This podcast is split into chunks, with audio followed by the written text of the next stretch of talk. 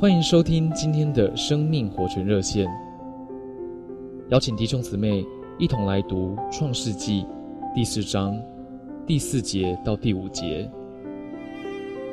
耶和华看中了亚伯和他的供物，只是看不中该隐和他的供物。今天我们要来看该隐和亚伯这两兄弟献给神的供物。该隐是个耕地的农夫，到了献祭的日子，他摆上了种地所得的出产，奉献给神；而亚伯是一个牧羊者，他将羊群中头生的羊和羊的脂油献给神。我们或许会认为，两者的供物都很好，很有诚意呀。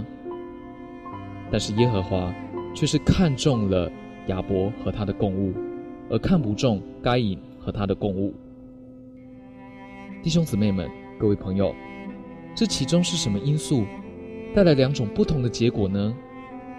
该隐献祭的意思就是说，人虽然有罪有堕落，但是用不着死。人只要凭着自己所努力的成果来讨神的喜欢。该隐是靠着自己的行为到神的面前。他没有经过死，但是神看不中这一个，神不接受这一个。亚伯所献的祭就是说：“我的神啊，你所定规的皮子，叫我能做一个人。今天我把这皮子底下的脂油拿来讨你的喜欢，皮子为着我，脂油为着你。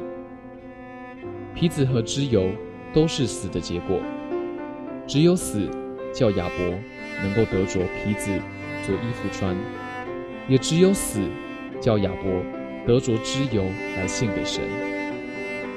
所以弟兄姊妹和各位朋友们，看出这其中的不同了吗？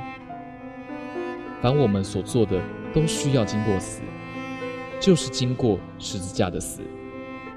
不在于我们能够为神做多少，而在于我们能够死多少。这乃是我们对于神最大的侍奉。